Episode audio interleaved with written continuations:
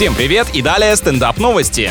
Ученые из США выяснили, что горчица может стать источником экологичного топлива для самолетов, которое сократит выбросы углекислого газа на 32%. Получается, ощущение от этого продукта, когда думаешь, что сейчас глаза из орбит вылетят, распространяется и на технику тоже. Исследователи заявляют, что автомобили можно перевести на батареи, но с воздушными суднами дела обстоят сложнее, а найденное решение, помимо прочего, будет гораздо дешевле обычного авиационного горючего. Давно пора понять, что люди неправильно используют острые соусы и от них подгорает вообще в неправильных и неполезных местах.